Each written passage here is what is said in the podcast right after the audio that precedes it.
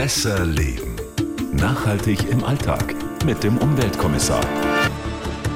Schön, dass ihr wieder bei uns reinhört. Und wenn es nicht zum ersten Mal ist, dann wisst ihr spätestens jetzt, dieser Podcast ist wirklich nachhaltig.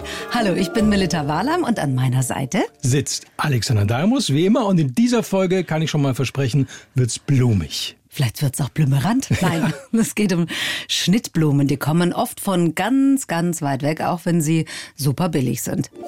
Unter anderem hat Podcast-Hörerin Elvira aus Aschaffenburg sich wie viele andere auch gefragt, wie kann es denn sein, dass dieser Zehnerbund Moosröschen zum Beispiel, den es äh, vor allen Dingen kurz vor der Kasse am mhm. Discounter gibt, nur 1,99 kostet. Ja, wo man dann doch noch schwach wird, obwohl man es eigentlich gar nicht will.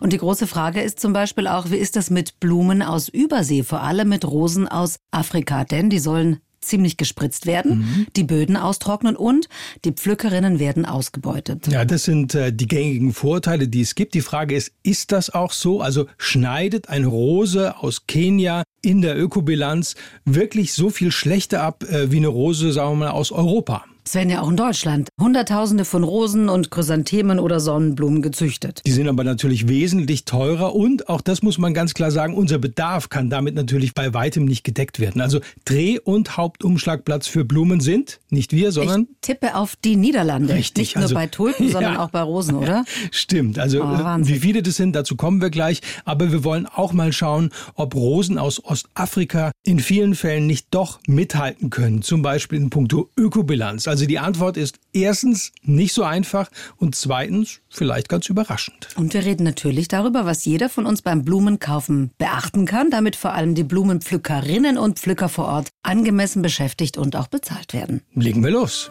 Die Faktenlage. Ich habe was gelesen, was mich echt überrascht hat.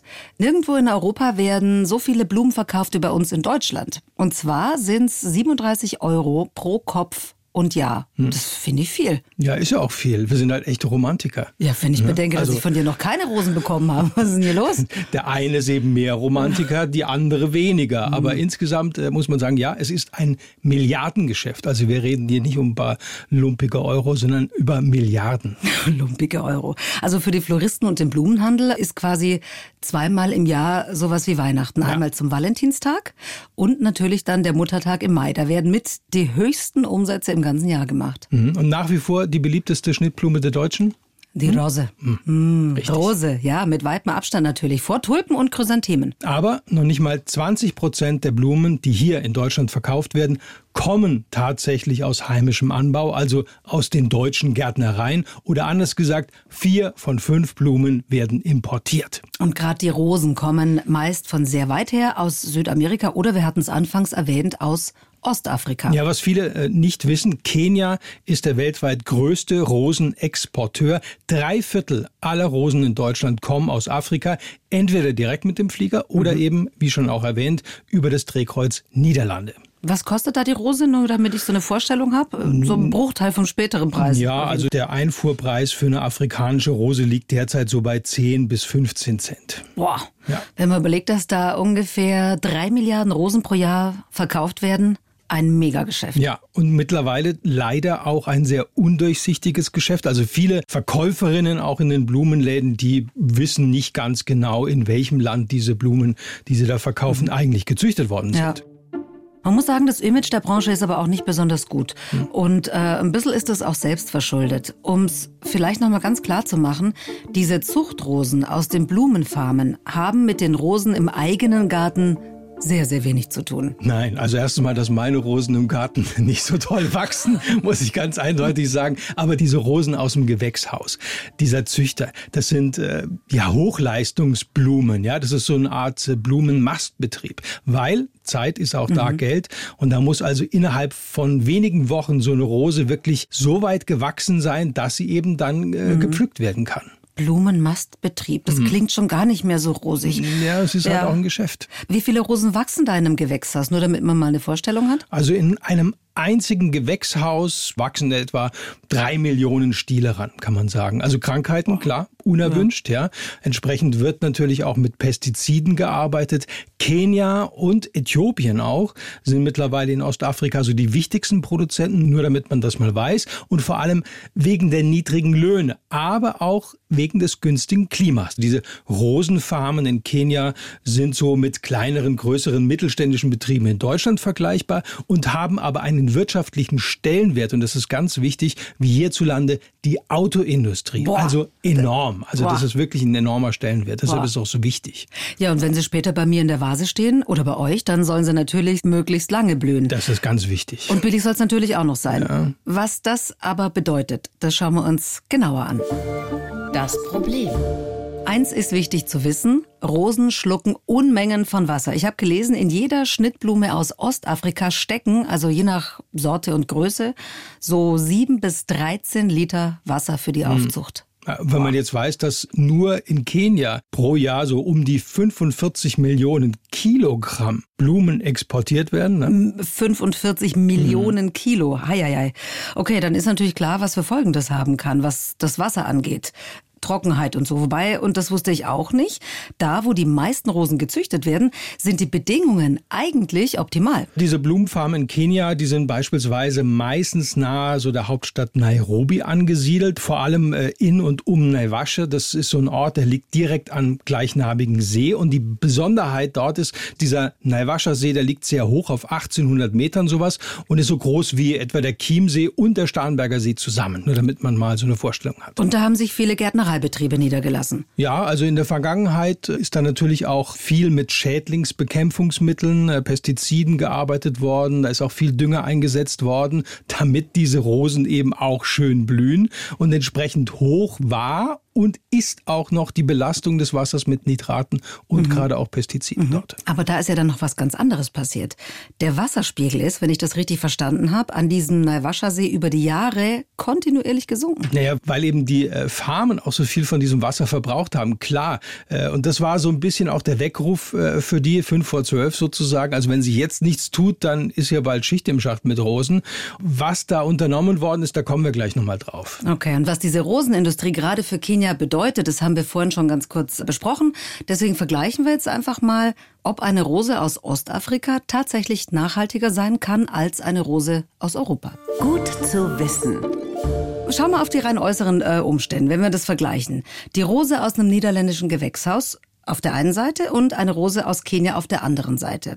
Herkömmlich gezüchtet, kann da nachhaltig überhaupt irgendwas für die Rose aus Ostafrika sprechen? Ist ja weit weg. Unterm Strich, ja. ja. Ja, also eine Rose aus Kenia kann es durchaus mit einer konventionell gezüchteten Rose aus einem niederländischen Gewächshaus aufnehmen. Und das ist schon überraschend. Äh, warum ist das so? Gibt das Klima den Ausschlag letztendlich? Ja, in erster Linie schon. Also das Klima in Kenia ist für Rosen eben ideal. Viel Licht, die Temperaturen stimmen und vor allem die Luftfeuchtigkeit, die ist eben auch top. Also ähnliche Verhältnisse können zwar auch in Europa hergestellt werden, aber eben nur im Gewächshaus und dann unter Einsatz von sehr viel Energie und eben auch Kosten, mhm. die sind dann entsprechend mhm. hoch. Na gut, auf der anderen Seite wirkt sich auch der Transport mit dem Flieger samt Kühlkette in der Ökobilanz ja auch negativ auf. Ich meine, die müssen ja frisch bleiben, die Blumen, bis sie dann ja, bei uns in Europa angekommen klar, sind. Klar, stimmt natürlich, aber unterm Strich gibt das nicht den Ausschlag, muss man sagen. Okay.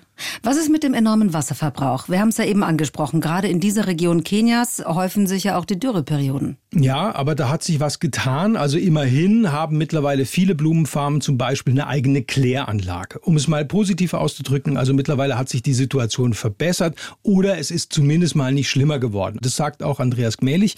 Äh, der ist Wirtschafts- und Sozialgeograf an der Uni Bonn und der hat die Entwicklung des Rosenmarktes in Kenia erforscht.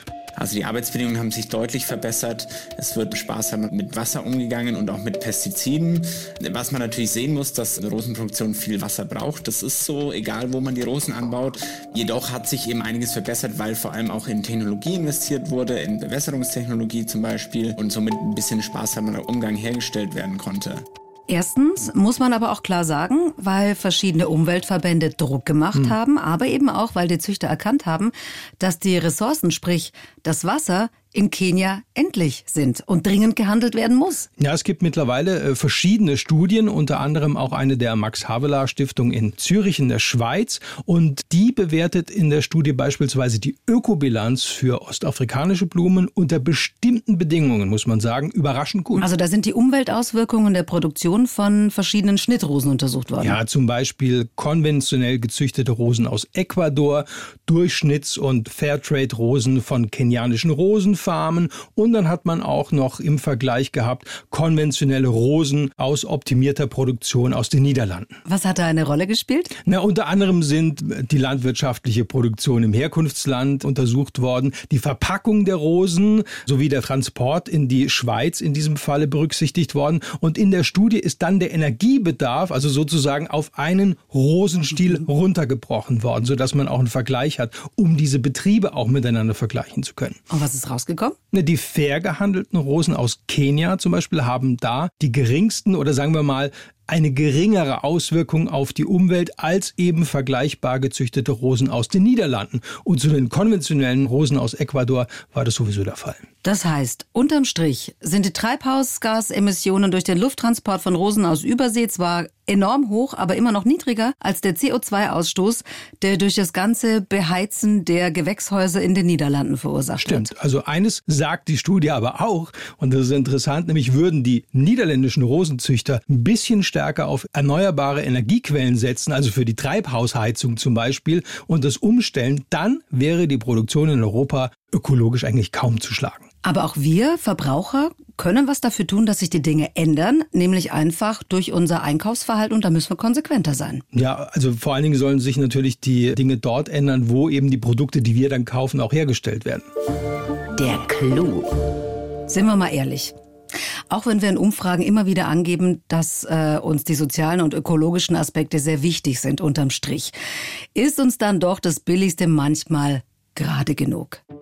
Wenn ich Blumen kaufe, sind oft Fairtrade-Blumen dabei. Aber dass ich darauf achte, ob das Schild jetzt da ist, das tue ich nicht. Und da gehe ich ins Blumengeschäft. Also da hoffe ich, dass der Händler Fairtrade betreibt. Ich selber beurteile das nicht. Nein. Wir achten bei Blumen jetzt nicht darauf im Laden, wo die herkommen. Eigentlich noch nie gesehen, so ein Fairtrade-Siegel bei Blumen. Ich gucke nur nach der Optik hauptsächlich. Und da sind wir auch nochmal, wie versprochen, bei dem billigen Röschen für 1,99 Euro der Bund. Das wollten viele unserer Podcast-Hörer vom Umweltkommissar wissen, wie das überhaupt funktionieren kann. Äh, Das ist relativ einfach zu erklären. Das ist nämlich Ausschussware, die da im großen Stil aufgekauft worden ist, weil sich über den Blumenfachhandel gar nicht mehr verkaufen ließ. Also das ist sozusagen so eine Blumenresterampe. Und die Gewinnmarge spielt da gar keine Rolle. Da geht es eigentlich nur darum, dich in den äh, Supermarkt zu locken. Mich reinzuziehen, also zu Zucker, Milch und Eiern. Ah ja, cool, da gibt's ja auch noch ein paar Rosen, nehme ich die auch noch mit. Ah, schön, dass wir das geklärt haben. Weil das jetzt gerade so ein bisschen anklang, ein wichtiges Siegel für uns Verbraucher ist, gerade bei den Blumen, das Fairtrade-Siegel. Das gibt es seit 2005 ja auch für Rosen. Also da sollen bessere Arbeitsbedingungen für die Pflückerinnen und Pflücker in der Blumenproduktion geschaffen werden. Das ist ganz wichtig. Und äh, in den Hauptanbaugebieten Ostafrikas, also Äthiopien, Kenia oder Tansania, da soll eben dann dafür gesorgt werden, dass über dieses Siegel von Fairtrade, also fairer Handel, auch die Produzenten dann so eine Lizenzgebühr zahlen. Also Fairtrade überprüft dann wiederum im besten Falle die Unternehmen auf eben diese bestimmten festgelegten Kriterien und äh, vergibt eben dann das Siegel nicht nur einmal, sondern dann regelmäßig. Das heißt also, mit einem etwas höheren Preis, weil diese Fairtrade-Produkte ja auch immer ein bisschen mehr kosten, werden die Rahmenbedingungen durch dieses Fairtrade-Siegel verbessert. Ja, weil es eben dann zum Beispiel feste Arbeitsverträge gibt oder eine soziale, gesundheitliche Absicherung, Mutterschutz zum Beispiel, aber auch eben gewisse Umweltstandards wie so eine Liste von verbotenen Pestiziden zum Beispiel. Ja. Vielleicht zum Hintergrund ganz kurz. Fairtrade hat äh, ungefähr 140 Kriterien festgelegt, die für ein Siegel sichergestellt werden müssen. Davon sind ein Drittel Kriterien, die sich auf die Umweltbereiche beziehen. Ja, das sind oft Kleinigkeiten, aber eben auch wichtig. Also gerade im Umgang mit Pestiziden gibt es dann zum Beispiel klare Regelungen, wie die Schutzanzüge zu nutzen sind oder auch, dass Wartezeiten vorgeschrieben sind, äh, wann man die Gewächshäuser wieder betreten kann, wenn gerade gespritzt worden ist. Es klingt Wahnsinn. wie eine Selbstverständlichkeit, ist aber eben oft nicht gewährleistet. Ja, ja. Aber diese Fairtrade-Prämie, die dann durch die Verkäufe über den fairen Handel an die Beschäftigten fließt, die kann ja auch in andere Projekte einfließen, wie zum Beispiel Kinderkrippen, Computerworkshops oder auch Schulstipendien. Ja, da gibt's eben, wie gesagt, diese zertifizierten Betriebe, wie zum Beispiel Pentaflowers. Das ist einer der ersten Fairtrade-Betriebe Kenias gewesen. Und die nehmen dann diese Mehreinnahmen und verbessern die Rahmenbedingungen für ihre Mitarbeiter. Zum Beispiel gab's dann Fahrräder äh, für die Mitarbeiter und ähnliche Projekte. Es gibt übrigens in Deutschland über 22.000 Geschäfte, die Blumen aus fairem Handel anbieten. Und äh, wie ihr die findet, das haben wir auf bayern1.de slash besserleben für euch ganz schön zusammengestellt. Da gibt's auch eine interaktive Karte von Bioblumen und Biopflanzen direkt bei Gärtnereibetrieben, die schon ökologisch arbeiten. Aber auch in Supermärkten gibt es mittlerweile Blumen, die zertifiziert sind. Also man muss nicht mehr die 1,99 Röschen kaufen. Ja, aber man muss auch bei Fairtrade ganz ehrlich die Kirche im Dorf lassen. Also äh, da bekommen zwar tatsächlich die Pflückerinnen und Pflücker etwas mehr.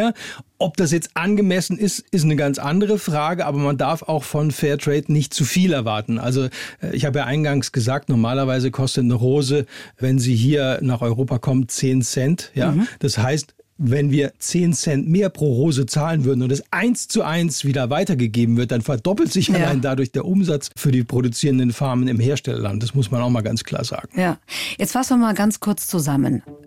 Ja, Blumen aus Ostafrika sind grundsätzlich zu billig. Ja, und in den Niederlanden oder Frankreich müssen die Rosenzüchter ungefähr das Dreifache dafür hinlegen, um einen Hektar Rosen im Gewächshaus zu bewirtschaften. Also nur mal so zum mhm. Vergleich. Rosen aus Ostafrika haben unter bestimmten Bedingungen eine, ja, doch bessere Ökobilanz vorzuweisen als Rosen aus europäischen Gewächshäusern. Nämlich dann, wenn bestimmte Umweltstandards erfüllt werden und natürlich gerade in den kühleren Monaten in Europa, also von Oktober bis April, wenn die Gewächshäuser Gewächshäuser hier eben beheizt werden müssen. Und das Fairtrade-Siegel auf Blumen oder speziell Rosen garantiert zumindest den Pflückerinnen und Pflückern gewisse Standards. Und das ist wirklich wichtig, finde ich. Ja, weil wenn die Nachfrage nach fair gehandelten Rosen oder anderen Blumen dann steigt, müssen eben dann die Produzenten darauf reagieren. Und das ist vielleicht eine gute Nachricht, nämlich mittlerweile haben fair gehandelte Blumen aus diesen Regionen immerhin einen Marktanteil von mehr als einem Viertel, Tendenz steigende. Das liegt dann mhm. auch an uns, den Verbrauchern. Ja. Und weil auch diese Frage immer wieder kommt, ja,